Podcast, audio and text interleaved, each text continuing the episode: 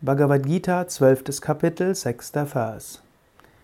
Yetu sarvani karmani mai sanyasa matpara ananye naiva yogena mam dhyayanta upasate.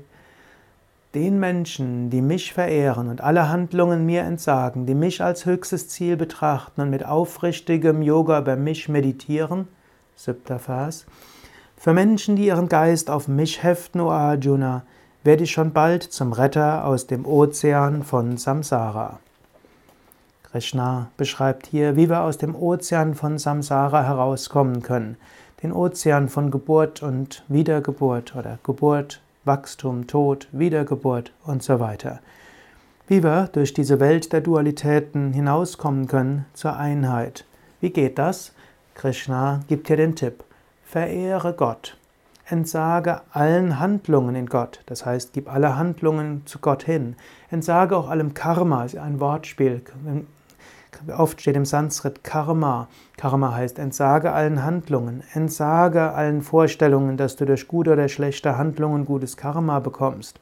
Entsage der Vorstellung, ob das jetzt gutes oder schlechtes Karma ist. Entsage der Vorstellung, dass das irgendwie aus irgendwelchem Grund kommen muss, aus der Vergangenheit, sondern geh davon aus, alles ist Gott. Also verehre Gott, gehe davon aus, dass was auch immer geschieht, von Gott gesandt ist und dass auch was auch immer du tust, irgendwo Gott durch dich wirkt.